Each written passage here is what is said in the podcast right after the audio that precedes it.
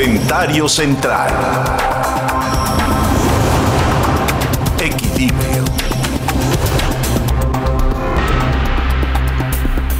Quiero manifestar aquí que ha habido algunos grupos de, de analistas que han venido viendo la casuística y los datos que arrojan tanto la federación, en lo general para el país, como los estados de la República, cada uno en lo individualizado, sobre las muertes reportadas por COVID. Y estamos viendo una diferencia mucho, muy importante entre lo que reporta la Federación de Muertos por COVID y lo que individualmente está reportando cada uno de los estados. Diferencias tremendas.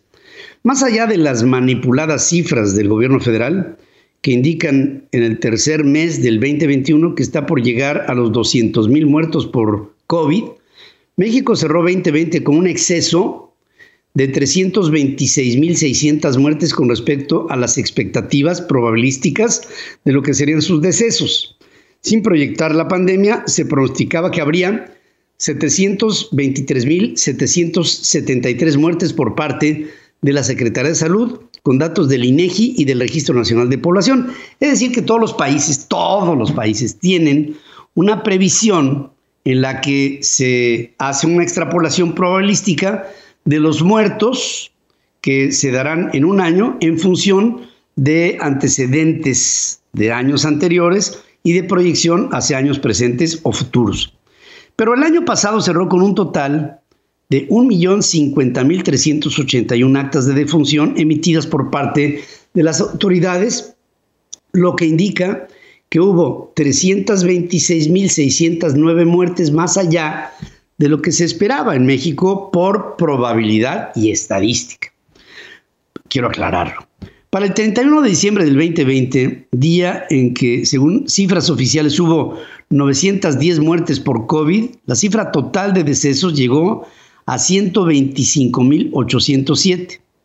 Esta cifra, contrastada con las 326.609 muertes inesperadas en el país, muestra que el gobierno federal solamente está reconociendo la tercera parte de los muertos que podían ser por la única razón extraordinaria que se da en el 2020. ¿Y cuál es? El COVID.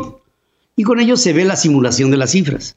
El problema es que los números ya son tan apabullantes que incluso haciendo simulaciones, pues de todas maneras quedamos en el tercer lugar mundial de muertes por el SARS. Para mostrar el grado de manipulación que hay en las cifras por parte del gobierno federal frente a la pandemia por el COVID, hay que contrastar el manejo de las cifras que hace la Secretaría de Salud de Querétaro con la que hace, por ejemplo, la Federación. Querétaro informa 27 decesos, mientras que la Federación notifica cuatro muertos en el estado. Y con ello hay una falsedad en los números. La Secretaría de Salud queretana habla de estos 27 y la Secretaría de Salud Federal en el mismo Querétaro, en el mismo periodo de un año, habla de cuatro en el Estado, en la misma fecha. A este grado llega la manipulación y la falsedad en los datos.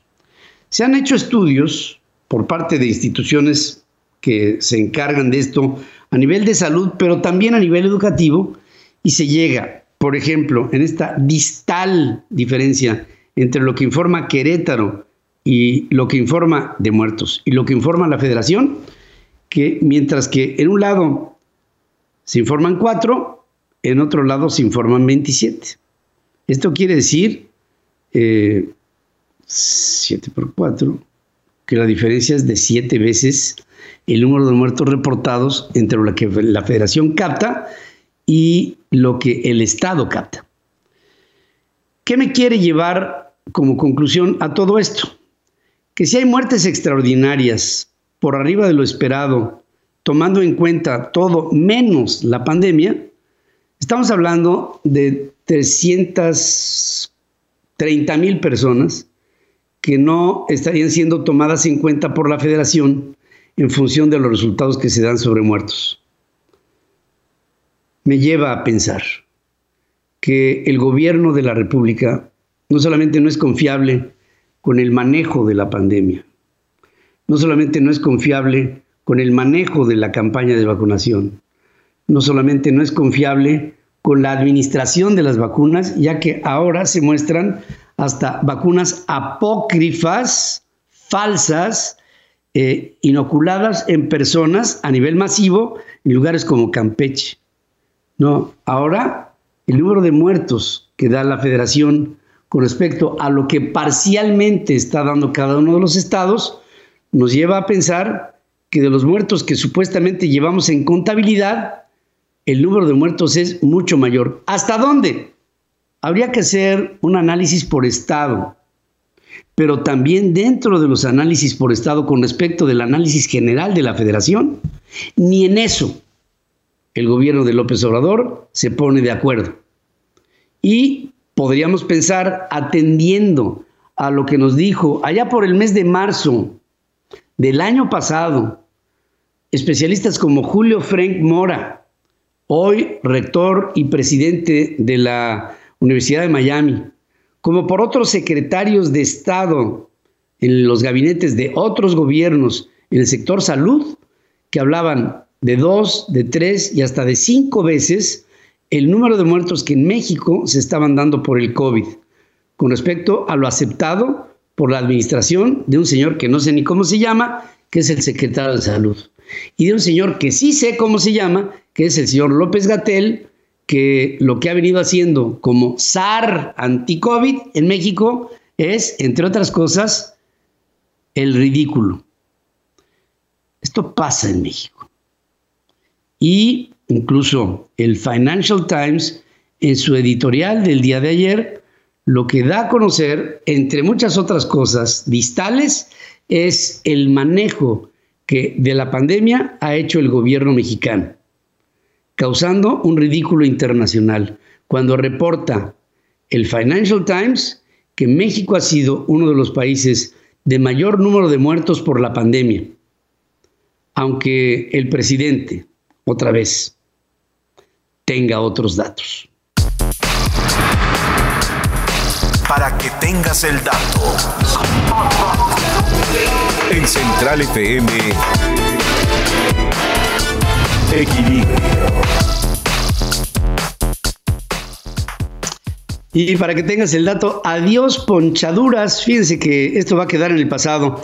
Hay una compañía que se llama The Smart Tire Company, Tires Llanta, una startup asociada con la NASA que anuncia que en breve comercializará llantas para rovers que usa la agencia espacial para llegar a Marte. Mediante un acuerdo de ley especial federal, la empresa desarrolla la primera aplicación para el consumidor de llantas de aleación con memoria de forma, logrando así un neumático futurista para como metal, metal. Se trata de llantas de alta elasticidad que no hacen uso de aire y por tanto pues no se ponchan porque no tienen, eh, elaborándose con un material llamado nitinol, que es una aleación con memoria de forma que, aun siendo elástica, es fuerte como el titanio. Destacan, por ejemplo, que son lo suficientemente resistentes y elásticas para atravesar superficies irregulares sin romperse, contempladas originalmente para que los rovers se desplacen en Marte, en donde, pues ahí sí, no hay tu tía de que se te ponche una llanta y la llevas a, hacer talache a un lugar, a una vulcanizadora en Marte, ¿no? Ahí no se puede ponchar nada. Y por lo mismo, esto será aplicable pronto para, por ejemplo, de en principio, las bicicletas. Hay la teoría de que las empresas llanteras pues hacen toda una serie de investigaciones para tener llantas que algún día se ponchen y con ello comprar otra llanta o poder vender otra llanta. Y ahora pareciera que estamos en el principio de lo que será una realidad futura. Las llantas ya no se van a ponchar, para que tengas el dato. Para que tengas el dato, científicos de la Universidad de Toyohashi, en el Japón, desarrollaron un sistema de registro neuronal inalámbrico que es de bajo consumo de energía y que se transmite con datos captados mediante un enlace Bluetooth de tus pensamientos. Se trata de un dispositivo pensado para usarlo en investigación neurológica que requiera mediciones neurofisiológicas de ratones, incluyendo señales neuronales que procederían de electrodos en forma de microagujas en la corteza cerebral, en el córtex. Aunque mediante este tipo de sistemas se han hecho grandes contribuciones a la neurociencia, el registro electrofisiológico requiere mejoras en la calidad de la señal, la invasividad y el uso de cables, que es lo que incluye este desarrollo. El nuevo dispositivo pesa 3.9 gramos, ya con batería incluida, además de que mejora la calidad de la señal de sus predecesores con una mayor versatilidad y costos más bajos en comparación con sistemas que actualmente ya están en el mercado. Neurociencia, para que tengas el dato. Para que tengas el dato, el grupo de espectroscopía de la Universidad del País Vasco ha hecho espectros rotacionales de los azúcares, determinando la estructura molecular hiperprecisa de la eritruslosa y buscando señales espectroscópicas de, de este elemento azúcar, pero en el espacio. Destaca que la aparición de los carbohidratos en el medio interestelar puede relacionarse con la aparición de la vida en la Tierra, siendo este uno de los temas más destacados de la astroquímica y de la astrobiología. Han indicado que la detección de más de 200 sustancias químicas en el espacio interestelar sugiere que hay moléculas prebióticas, o sea, antes de la vida, en el cosmos, lo que hace factible encontrar algún tipo de azúcar que favorezca a la generación de vida.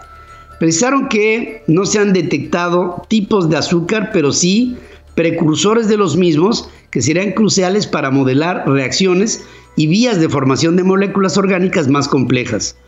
Eh, hay un principio de la síntesis de lo que sería después la derivación de la vida a través de aminoácidos y azúcares, que en su conjunción con electricidad, de por ejemplo rayos, en una tormenta, podrían haber formado los primeros aminoácidos que tuvieron una expresión celular en base al carbono, con esto haciendo los primeros, primero expresiones unicelulares, después multicelulares de lo que después derivaría en una forma de vida más elaborada. Primero en el reino vegetal y después con protozoarios en el reino animal hasta llegar al hombre. Azúcares suspendidas en el espacio en biogénesis para que tengas el dato. Bombinero con Alberto Aguilar. Y parece que se estuviera presentando un diálogo de sordos en México, ¿no?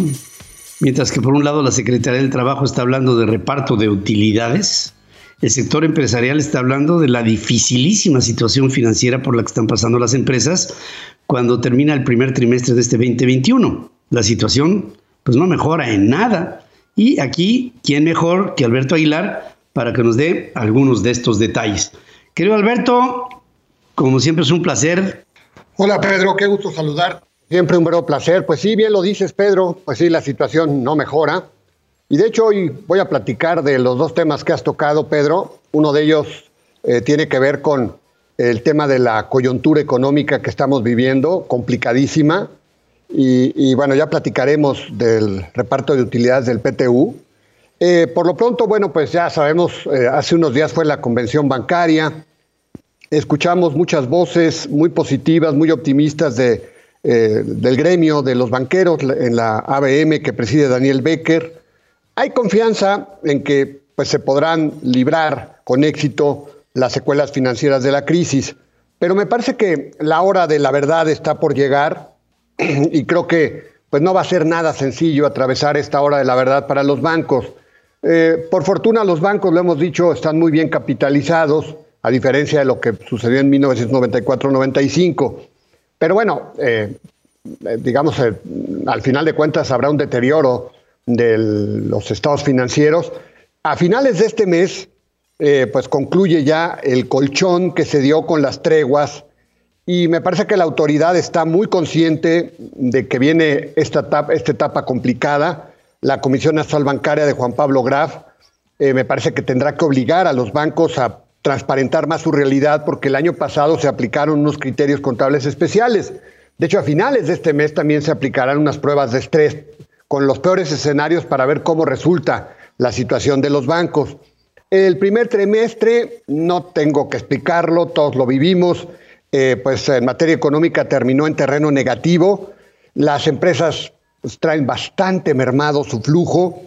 Hoy el quit está en pertrechar la liquidez y lamentablemente hoy el tema de las inversiones se ha pospuesto para mejor momento.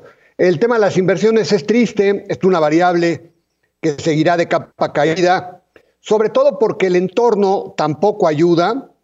Eh, pues hay una serie de políticas públicas que ha encabezado el presidente Andrés Manuel López Obrador que afectan la certidumbre de los inversionistas, el tema de la ley eléctrica, la prohibición al outsourcing, la reforma fiscal, una reforma fiscal que está en capilla y que no sabemos de qué magnitud y hacia dónde va.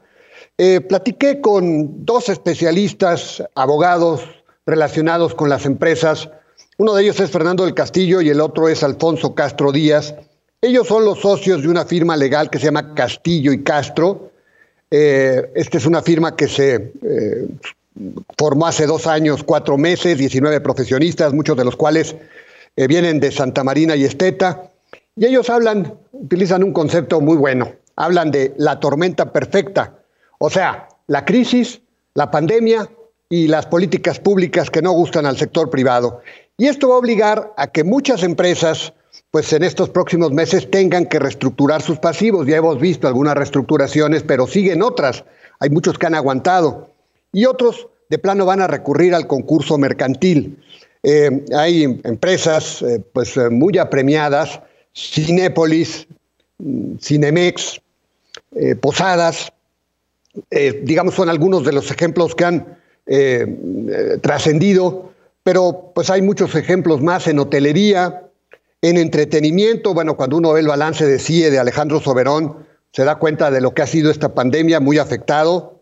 El segmento financiero no bancario, hay sofomes y sofipos que atraviesan verdaderos aprietos, muchas sofipos con pérdidas. Eh, bueno, pues hay muchas compañías de energía renovable que las últimas eh, acciones en materia eléctrica no las dejan bien paradas. 2008-2009, con el panorama menos sombrío, eh, bueno, pues ahí obligó a compañías como Vitro, a Comercial Mexicana ya desaparecida, a reestructurarse, a Geo, ¿se acuerdan esta que era la firma líder en vivienda de Luis Orbañanos? Bueno, el concurso mercantil está satanizado, a muchos no les gusta, han sido procesos, muchos procesos tortuosos, el caso de Mexicana, por ejemplo, pero sin embargo, Fernando del Castillo y Alfonso Castro Díaz dicen, que ha respondido, sin embargo, en muchos procesos. Ahora mismo, eh, pues eh, está un expediente, una firma camionera que se llama Senda, una firma norteña que encabeza Jaime Rodríguez. Está detenido porque falta que se celebre una asamblea por parte de la empresa. Bueno, esta semana Interjet de Miguel Alemán dijo que acudirá a un concurso mercantil para salvar su problemática, aunque ya sabemos que ese tema se cuece aparte, ese tema es precrisis, ese tema se venía arrastrando esta empresa de Miguel Alemán. Pero bueno, más allá de lo anterior, eh, se estima que en los siguientes meses se van a sumar muchos expedientes a reestructuras, a concursos mercantil, sobre todo porque el siguiente trimestre, el segundo trimestre tampoco pinta muy bien. Quizá el segundo trimestre, semestre ya empieza a mejorar, sobre todo eh, aquellas empresas ligadas a la exportación, a la manufactura, por el dinamismo de la economía de los Estados Unidos, pero el mercado interno seguirá bastante aplastado, bastante aplanado.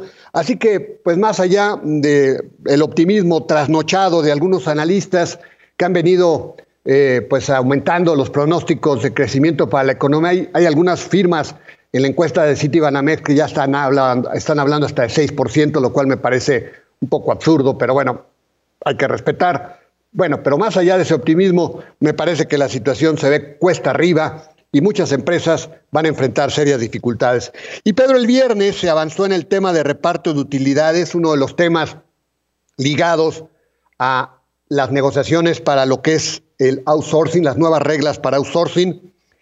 A finales, eh, perdón, eh, por la noche del viernes, a finales de la semana pasada, eh, hubo una reunión ya con la Secretaría del Trabajo, María Luisa Alcalde, el CCE, eh, Carlos Salazar, con Camín, Francisco Cervantes, y se estableció que los trabajadores en promedio puedan recibir 57 días de PTU.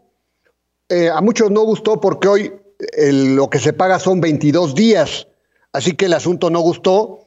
Y además porque en las nuevas reglas no se incluyó a quienes cubren hasta tres meses de PTU.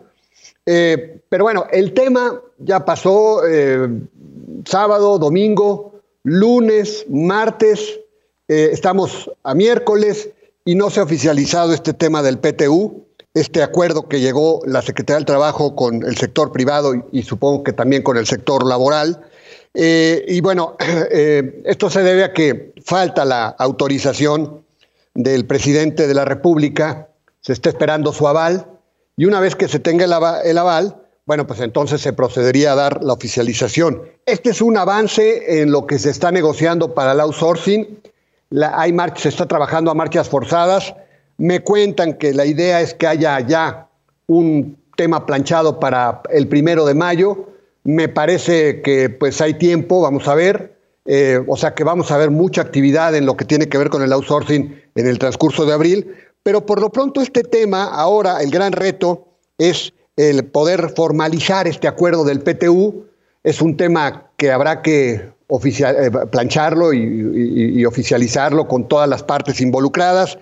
El órgano en donde debe hacerse es en la comisión del PTU, que justamente se había reunido el año pasado para fijar el PTU en un 10% de las ganancias. Bueno, pues ahora tendrá que volverse a reunir y ajustar en el contexto de lo que estamos viviendo. Y Pedro, ya para finalizar, comentarte, hoy terminará la gestión de Francisco Fernández Alonso como presidente de la Cámara Nacional de la, Industria Restaurantera. Son tres años, pero el último, Pedro, complicadísimo para este gremio, aquí lo hemos platicado, Muchos restaurantes han desaparecido.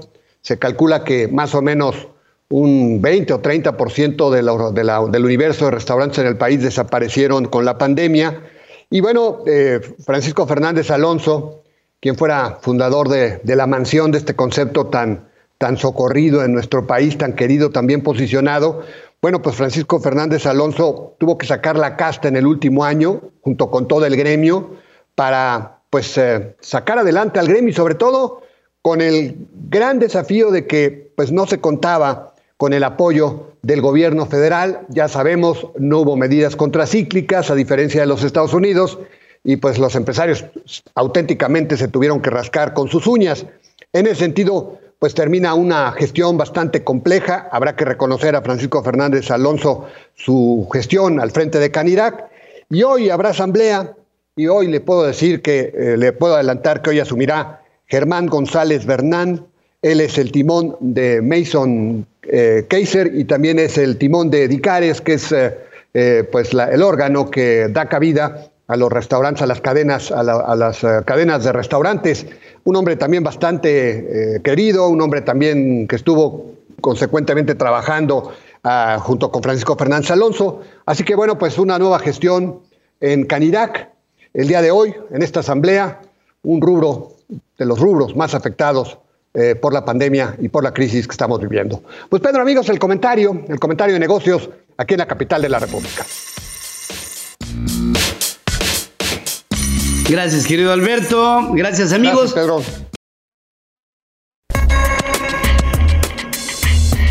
Tu espacio central. Listos para escucharte y darle difusión a tus proyectos.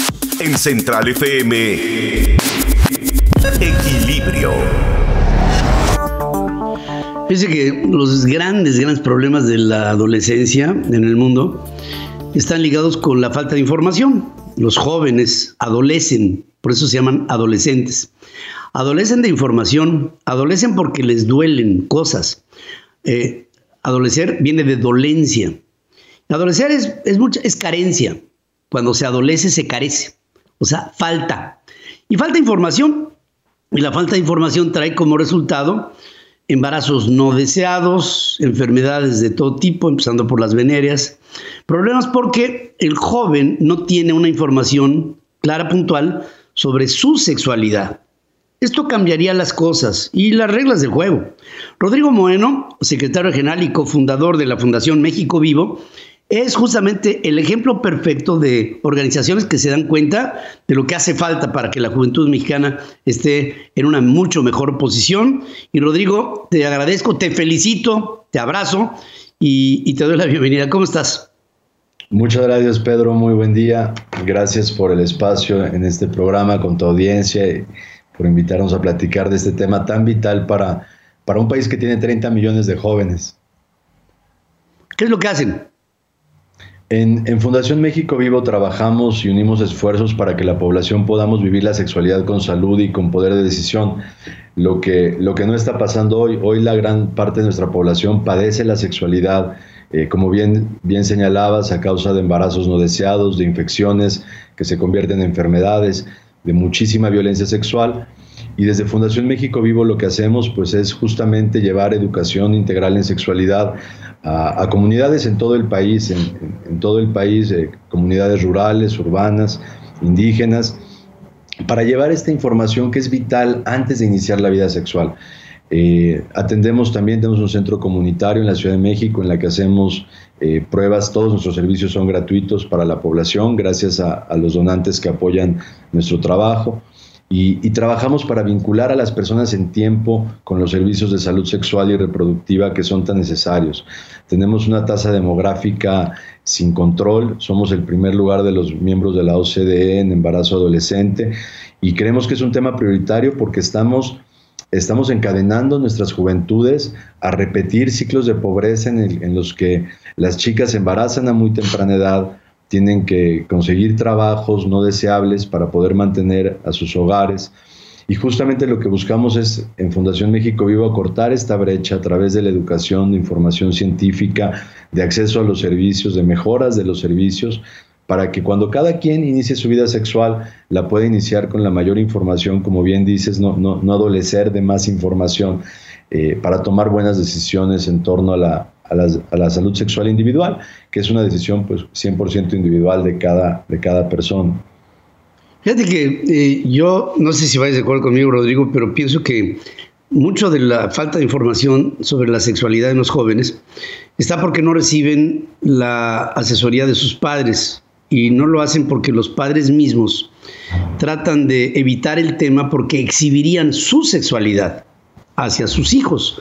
Entonces como que es una especie como de tabú y, se mantiene en secreto y entonces un joven acaba aprendiendo de su sexualidad, pues entre otros jóvenes.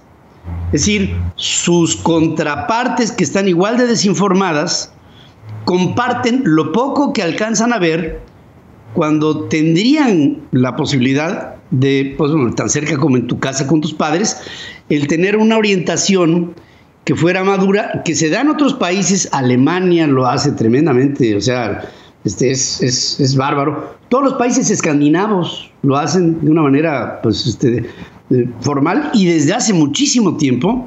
En lo que tendría que ser una, las escuelas en diferentes países desarrollados también dan este tipo de información que ya vendría siendo de, segundo nivel después de los padres y que de alguna manera tiene que haber instituciones como la que tú eh, encabezas para que se suplan esas carencias eh, dentro de la sociedad mexicana. Eh, es, es, vital lo que dices, nuestra generación, nuestras generaciones pasadas no recibimos educación sexual, entonces, ¿cómo le transmitimos a los más jóvenes? Desde, desde, la ignorancia, desde el tabú, desde esta propia sexualidad mal vivida que tenemos la mayoría de adultas y adultos. Y, y, estamos viendo en esta población de adolescentes, Pedro, un, fenómeno muy particular. Eh, tienen acceso mucho más temprano a información. Eh, ya hoy en día desde, los celulares, las tabletas, pues solo hay que poner sexo y te salen un montonal de resultados de pornografía. Y es como se están educando nuestras juventudes. Porque justamente, lo acabas tú bien de mencionar, eh, no estamos los, los adultos acompañándoles, dándoles la información correcta para poder vivir la sexualidad. Entonces tienen acceso a más información, pero mucho menos orientación. Y esa información a la que tienen acceso no quiere decir que forzosamente sea una buena información. Y ahí tenemos el resultado en, en, embarazos adolescentes. En 2019 se modificó la constitución eh, para agregar el derecho al acceso a la educación sexual y reproductiva. Eh, y no lo vemos que pasa. Esta es, es, una labor que debe de hacerse desde todos los sectores, desde el Estado también, eh, las familias, como bien mencionas, desde nosotros, de los servicios comunitarios y desde la sociedad civil, pero urge el poder llevar esta currícula tanto a las más y a los más jóvenes, pero también a los adultos, porque justo cómo vamos a poder orientar los adultos a los más jóvenes si no tenemos información confiable y si todo lo que decimos pues está basado en lo que me dijo la comadre, en lo que me contó mi abuela de chiquito, eh, y que esto está fundamentado en mucha ignorancia, en mucha, mucha ignorancia. Y lo que vemos en estos países que tú bien mencionas, que, que son muy avanzados ya en, hablar estos temas con la naturalidad que tiene, pues vemos que baja eh, la, violencia de género, por ejemplo, no hay un respeto eh, absoluto a la igualdad de género, eh, bajan los embarazos no deseados, los embarazos adolescentes, la transmisión de infecciones. Y, México tiene mucho miedo, México tiene mucho miedo a estos temas, las familias creen que al hablar estos temas incitamos a los jóvenes. Y, Charlie Cordero, el fundador de México Vivo, siempre lo dice, la sexualidad no necesita promoción, no necesitamos promover la sexualidad, la traemos todas y todos, eh, necesitamos información para poderla orientar de forma saludable, que es lo que no hemos vivido. Eh, la sexualidad tiene un ámbito eh, que nos genera placer desde la parte de nuestra constitución biológica, está para darnos placer, pero somos seres pensantes y, además podemos vivirla con salud, no está peleado el concepto de placer y salud. Y, al contrario, yo creo que entre más información tenemos, podemos vivirla de forma mucho más consciente, sin arriesgar, sin arriesgar nuestra salud. Urge que México tenga iniciativas reales para educación integral en sexualidad. El CONAPO ahora está encabezando iniciativas muy importantes desde la Estrategia Nacional para prevenir el embarazo adolescente, eh, pero nos urge que la Secretaría de Educación Pública tome este tema, que se haga, eh, que se capacite de la manera correcta todo el personal docente para poder nosotros transmitir esta información a las y a los más jóvenes. Y bueno, pues en el Inter, desde la sociedad civil, aquí estamos para, para poder apoyar y acompañar en este camino a las juventudes. ¿Dónde estamos? Por favor, ponme una comunicación para que la gente tenga acceso y, y sepa lo que es México Vivo. Muchas gracias, Pedro. Nos pueden encontrar en el sitio web que es www.mexicovivo.org, en todas las redes sociales, en Facebook, en Twitter, en Instagram, en YouTube, como, como Fundación México Vivo. Eh, y ahí van a poder encontrar tanto contenidos de educación sexual eh, que han sido trabajados por las principales eh, expertas expertos en el tema en México y en América Latina, pero también directorios a los servicios, a los servicios públicos y privados, para que no dejemos pasar tiempo. Cuando haya cualquier padecimiento hay que pedir ayuda a profesionales y, y, no dejar que esto se convierta en una consecuencia grave que podemos arrastrar del resto de nuestra vida e incluso por varias generaciones.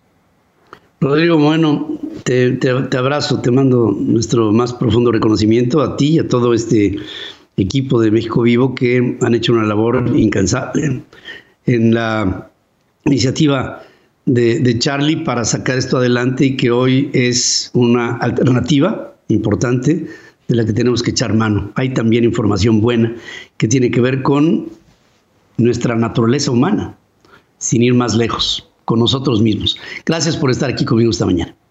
Muchas gracias, Pedro. Te abrazo también. Muy buena mañana para tu audiencia y para ti. Con mucho cariño.